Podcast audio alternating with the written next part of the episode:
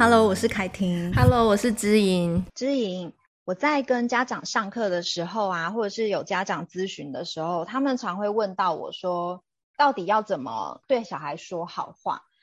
因为我们其实就是很鼓励家长说，你尽量就是看到孩子的正向行为、好的行为，我们就说出好的话来鼓励他嘛，对不对？那其实，呃，我们从小以来也比较不懂到底什么叫做鼓励。所以家长常会问我说：“那到底要怎么真正的去讲这种有鼓励性的语言？”通常啊，我们都会比较常是讲所谓赞美性的语言嘛。那我就会跟家长去区辨说，到底赞美性的话语、鼓励性的话语到底差别在哪边？我都会跟家长说，其实很简单，我们不要想太复杂。其实赞美性的语言就是比较表象的行为，或者是比较没有具体形容的部分，例如说：“哇，你好棒哦。”好，或者是说你真厉害，你好漂亮等等的比较空泛的，针对孩子说这样子的话，就是属于比较赞美性的话语。如果是比较鼓励性的话语，就是我们会用比较具体的，你实际的去形容出孩子做得好的地方。例如说，妈妈看到你把桌子上的垃圾都收起来了，我真的好感谢你哦。这种就是比较实际的讲出小孩子的他的行为，或者是你看到他的进步，或是他积极的部分，例如说。嗯，我发现你今天不需要我叮咛你，你就知道要把书包整理好。我觉得你有为自己负责任，有进步。具体看到小孩子的进步，或者是他的正向态度。通常我给家长这个方向的时候，他们好像就会比较明确的区辨这两种的不同。可是啊，在实践来说，他们好像还是会觉得有困难，就是说。哇，那我每次要讲鼓励性的这种话语，我都要在脑筋里先想好久，我才有办法讲出来，甚至可能就是讲的比较扭扭捏捏的这样子。然后我其实后来也会跟他们说，没有关系，无论你是讲赞美或是鼓励的话，只要是让孩子听起来是他自己自我价值感会提升，或者是说，呃，他会觉得哇，我有被看见的这样子的感受，我觉得其实就可以了。只是说我们需要慢慢的去练习。练习如何从空泛的表达到比较具体的，那其实有做到赞美或是说好的表现，说好的话，其实就已经是很棒的练习了。那我是想问说，像你啊，如果说呃，像我通常遇到是比较像学龄前的孩子或学龄期的嘛，那你如果通常遇到不同年龄层的父母的时候，他他如果说有这样的疑问的时候，你会怎么引导他？有什么更好的方法去引导父母去练习讲这种鼓励性的话语呢？嗯。父母比较容易给予赞美，而不一定是鼓励，是因为我觉得赞美有一点像是教练或教师的角色，就是我给你的一种有点上对下，是不是？嗯，就是说，诶，我是一个身为教练嘛，我有职责跟责任赋予你，所以他很多时候的赞美的形式会变是啊、呃，你你这样做我很开心，例如说你数学考得很好，妈妈很高兴，他是有点运用。家人的影响力，或者是以这个教练的姿态去赋予孩子一些责任，或是有我们的目的。那比较简单的方式是，因为有些家长他真的没有被赞美过，嗯，所以他们的方式是基本盘就是先讲你好棒啊，然后你很可以哦，或者是你这样做我很高兴，就是这些话，就是我觉得是在学习的起手式，嗯，就是说其实两种都可以讲啊，因为一开始是开口没好话嘛，对，那从开。没好话到有好话，我觉得有一个基本上的无脑回应，然后小孩高兴，父母也觉得有被增强，我觉得会是第一步。那但是像像你遇到的家长，可能他经过你的课程之后的咨询，他就会更要求自己或更精致的想要去使用这个语言。那我觉得很棒的是，对他们来说有一个被增强过，或者说他有感觉到这样子鼓励孩子，孩子也开心，所以他会希望有更贴近孩子的语言。其实像赞美本身，它也有层次上的这样。你来实际的赞美我一下，我们来体验一下那种感觉。那层次有什么不同？好啊，出难题给你。好，我看到你你今天的唇色，因为我现在视讯嘛，就有看到你现你今天的唇色，哇，这个是樱花粉，超美的，而且你完全可以驾驭这个颜色，诶，有爽到吗？嗯，还不。是直接赞美。好，对对对。然后间接赞美的话，就是哎。凯婷，我上次去五金行遇到你老公，为什么你老公是出现在五金行？我上次去五金行买小孩的色纸的时候遇到你老公，然后呢，他跟我讲说，哇，我老婆超会持家的，而且呢，他又可以维护自己的形象，然后又可以帮孩子打理得很好。我跟他出去啊，我都觉得我这老婆真的很有能耐，又超有面子的。哇塞，你老公真的超欣赏你的。所以这个就是比较间接赞美，间接赞美是转述。比如我是转述你老公的话嘛，那就是比如我遇到你婆婆，遇到你老公，那刚好他们眼中的你，就是他们眼中的嘴巴里面的你，告诉你。嗯，就是比较间接的赞美，不是我自己主观的意愿而已，而是其他人都这么认为耶。那这个其实我觉得教师常常用啊，比如说小美、小明前几天受到的帮助，小明觉得他好感谢哦，可是他不好意思告诉你，所以老师一定要帮他告诉你，就类似像这样间接的赞美。所以第一个是直接赞美嘛，你的唇色，嗯，樱花粉超可以驾驭，像我完全无法。驾驭粉色，我就比较适合那种比较极地的那种很灿烂的红，然后这种很冷艳呐、啊，冷艳，哎，冷艳好适合我。我觉得，哎，我觉得可以挑战看看，哎，我都没有用过这种颜色，我觉得可以下次可以试试看。对，冷艳的颜色，然后红很红红到一个极致。好，所以我发现上班你只要擦完这个，跟擦完眉笔，就大概就可以裸妆上阵工作。哎，不错哎，也提供一个懒人化妆术。就只要底妆上了之后，唇唇色用亮亮眼一点的，就整个气色会变很好。对，其他的就算了。好，这、就是直接赞美。回 来你完全可以驾驭樱花粉啊，或者桃粉这种感觉。然后间接就是转述他人，哦、他人对间接转述人对你的称赞，跟他见到你不简单的地方，类似这样子。然后另外一个我觉得就比较心机了。另外一个是我觉得家长高端可以使用。就是关于对于孩子预设的自我赞美，例如说，就是小孩他从这一次段考到下一次段考，假设你在成绩上对他有些期待跟要求，然后你发现呢，比如说上一次他考八十二分，然后这一次他虽然是考了八十五分，可是你想看看这两次段考的内容是完全不一样的，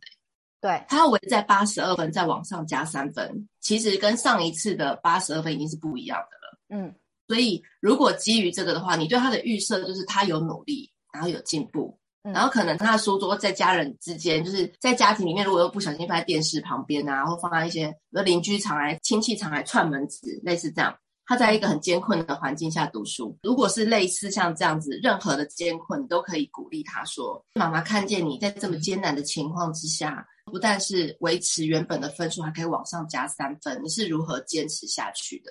你是如何坚持要把课业做好，你的本分弄好的？那其实这个就你对他预设的好的正向行为放入赞美。那如果他要回答你，你是如何做到？你是怎么坚持？你是怎么样没有放弃？他本身前面已经要先吸收了你的这些赞美，嗯，他才有办法回答后面这个问题。也就是他有承认他前面的努力是很努力，非常努力，而且是艰困的。然后他艰困之后呢，他还是努力的上山，然后努力的爬自己这一座他对他自己期待的这座山。嗯，那这时候其前面的这种很振奋性的话语，后面他要回答你这个问题的时候，他已经吸收了前面你对他这些期待，或是你对他所看见他的努力，所以已经他把你对他的鼓励吸收得很彻底，他才有办法回答他是怎么做到的，他是怎么坚持的，他是怎么样的没放弃。他是怎么样在这样吵吵闹闹之下，还可以杀出一条血路？那对他来说的内心就会有一种更振奋的感觉。是当他回答你的时候，他仿佛也吸收了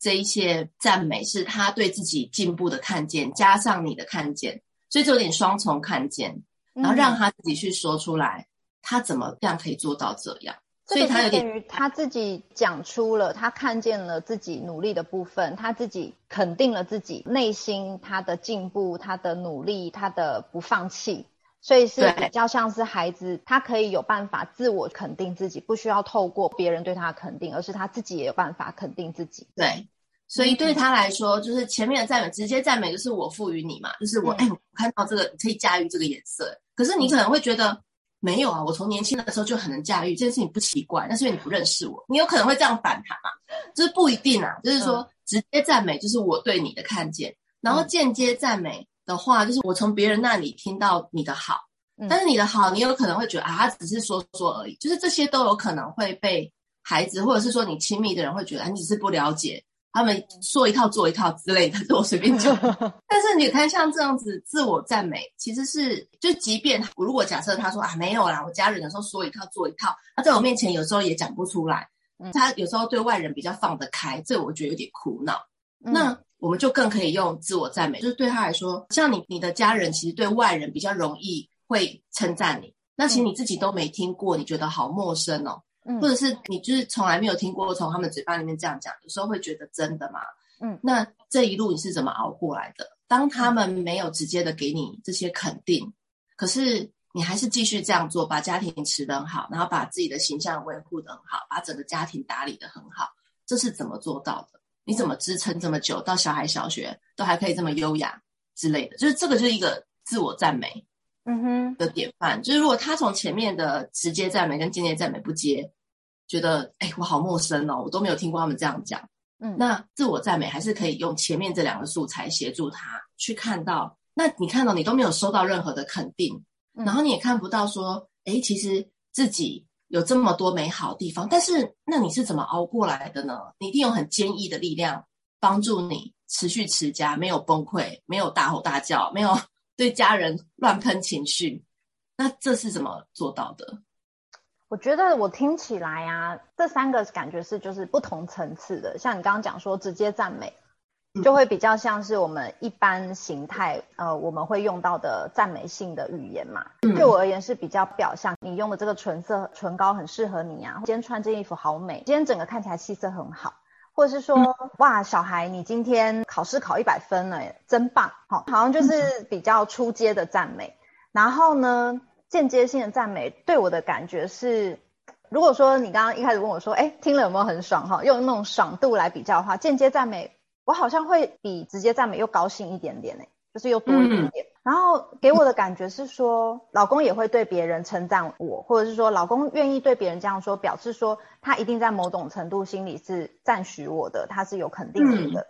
然后如果今天是以呃孩子的状况好了，假设跟孩子说。哎，老师告诉我啊，你在学校都是他的小天使，很乐于帮他做事情，然后让他都可以减少好多的工作。他非常喜欢请你帮忙做事情，这样子的感觉听起来也是会觉得说，哎，孩子除了从我这边得到肯定，他也听到别人对他的肯定。如果今天是我，我是孩子，我听到的话，我会觉得说，哇，原来我在不仅是妈妈的感觉里，在老师的印象中，我也是个小帮手，诶，我也是个能够贡献的一个小孩，嗯、就是那个层次会高一点点，所以会让我觉得这是双重的高兴。然后在你说的最高层次赞美的话，自我是嗯自我赞美的部分的话的时候，我觉得那个感受是你前面给我了好多的鼓励跟能量。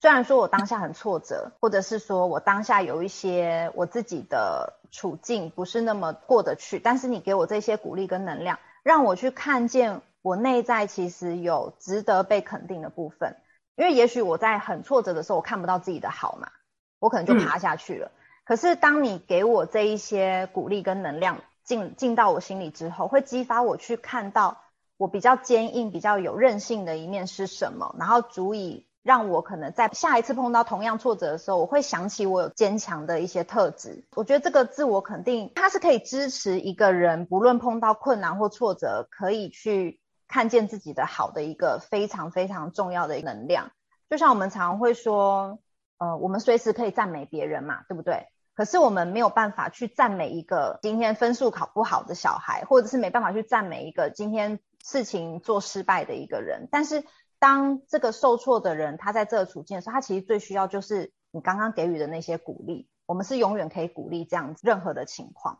所以我觉得这三个真的是完全不同层次，嗯、那个爽度也不一样。对我而言，对，就是前面可能尾巴真的会翘起来，嗯、然后后面就是说，哎，真的吗？我是这样吗？然后到最高阶段的是完全看暖的，对，会觉得自己真的是努力有被珍惜，或是有被另外一个人见证。然后这种见证的努力会让自己可以在移植这个经验往下一个经验前进，所以它其实它有点融合了鼓励跟肯定，进入到这个我承认我我是这样子度过那个困顿的时刻，而且在你眼里这也是一件很困难，我没有被轻忽我的困顿，我没有被觉得这又没什么，或是你怎么这么弱，那这一些经验就会有它的价值跟意义，所以我觉得一个人能够熬过。困境其实很多时候去他内在找力量会是最快的。他透过他自己去有那个基础，鼓励自己，肯定自己，然后经验自己，觉得这个经验是有被珍惜的，嗯，的过程里面，他在帮自己找办法。那这个过程就会是他也自己给自己很多的肯定，而且他也去收进所有我们看见他的具体的内容。所以如果说就是你好棒，然后你很可以，诶，你怎么这么厉害的这一些基础的赞美，就是父母已经很熟练了，也感觉到孩子其实真的尾巴有翘起来哦，有爽度一百的那种高兴。那但是我相信很多父母会不希望一直给赞美。的原因也是在于会觉得，哎，孩子会不会因此就恃宠而骄啊？觉得啊，我不用再努力什么。所以我觉得，基于父母的这些担心，还是有其他可以肯定跟鼓励孩子的地方。我觉得自我赞美会是一个不错的一条路，是列举孩子几个事件，然后又让孩子去想一想，他是怎么度过这些考验跟难关，去走自己的英雄之旅。对，对而且之前我也有听姿莹你的讲座嘛，然后你有讲到有关青少年部分。青少年好像不太喜欢人家直接给他赞美哈，就是应该是说，有时候他们那种叛逆的情节，或者是因为他们本身青少年的特质，呃，人家跟你说哇，那酷哦，很棒哦，然后他会觉得棒什么？是哦，对，就是会觉得说你在说什么棒什么，好像就是会觉得你讲不出一个，你只讲一个很空泛的东西，他会觉得他没办法服气，说你到底看到我棒什么？所以这个时候是不是对于青少年，我们又会有一些更不一样的？鼓励方法，或者是说用这三个层次的话，我们可以怎么去赞美，或者是对青少年说好话，让他觉得，哎，别人有看到我的好，那我也有办法自我肯定。我们可以，我觉得在青少年的发展阶段，他本来就是一个处于批判，批判跟批评不一样嘛。批评就是孩子的恶习，嗯、批评的就是说孩子只是讲自己爽这样，嗯，就是骂别人啊，或者是贬低别人、鄙视别人，以证明自己比较好。可是如果批判是他们正要学习的能力。也就是批评之后，他们要讲出一个更好的内容，或是更有呃更有亮点的提案，这是对他们这个发展阶段很需要的。所以就是不能当酸民，你要当的是有建言的人民，有就是建议 有建议跟能够给予好的意见的人。那所以他们当然对于我们所有的赞美跟批评哦，都是不收的。所谓不收，就是表面上他不能输嘛，所以表面上他一定要做。有吗？你有事吗？你今天怎么吃错药？就是他们反应都会是你在做预备，对不对？对对 对。小朋友高年级如果开始这样，你要开始吃维他命，就是对他们来说，这是发展很自然而然会到这里，因为他们对于这种直接赞美，他们不像小学生可以直接接收，是因为他必须要一个批评跟批判的精神，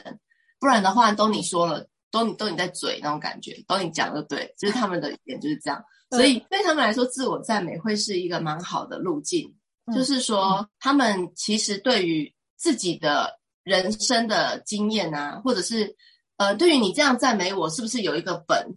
嗯，其实我之前有遇到一个孩子，就是对于他，他的人生很多舛，嗯，爹不疼，娘不爱，又跟手足竞争。你看，你跟你的手足都没什么好，又这么疏离，你又找不到在他们眼里的你到底是个怎么样的孩子。然后这么艰困，就是皇帝命啊！皇帝命就是你跟谁都不亲，而且你其他的人都没有办法很要好跟交心，因为彼此之间可能有利益上或是讨爱上，都大家都彼此在瓜分父母的爱跟关注。然后又加上你父母又不在身边，然后长辈又这么多的孙子，那你都怎么度过这些日子的？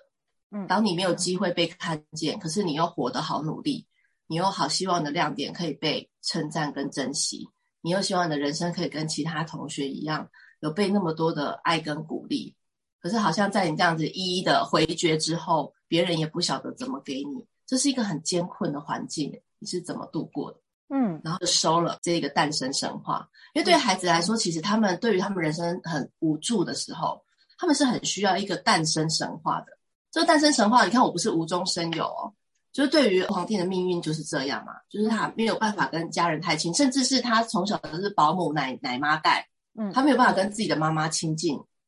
然后他也对于其他的手足都是不同妈妈生，他在这个艰困的环境之下，即便好像拥有了什么，可是好像又会被别人瓜分，或是被他的手足如果上位，他就是要被歼灭跟铲除，他就算分到一块地好了，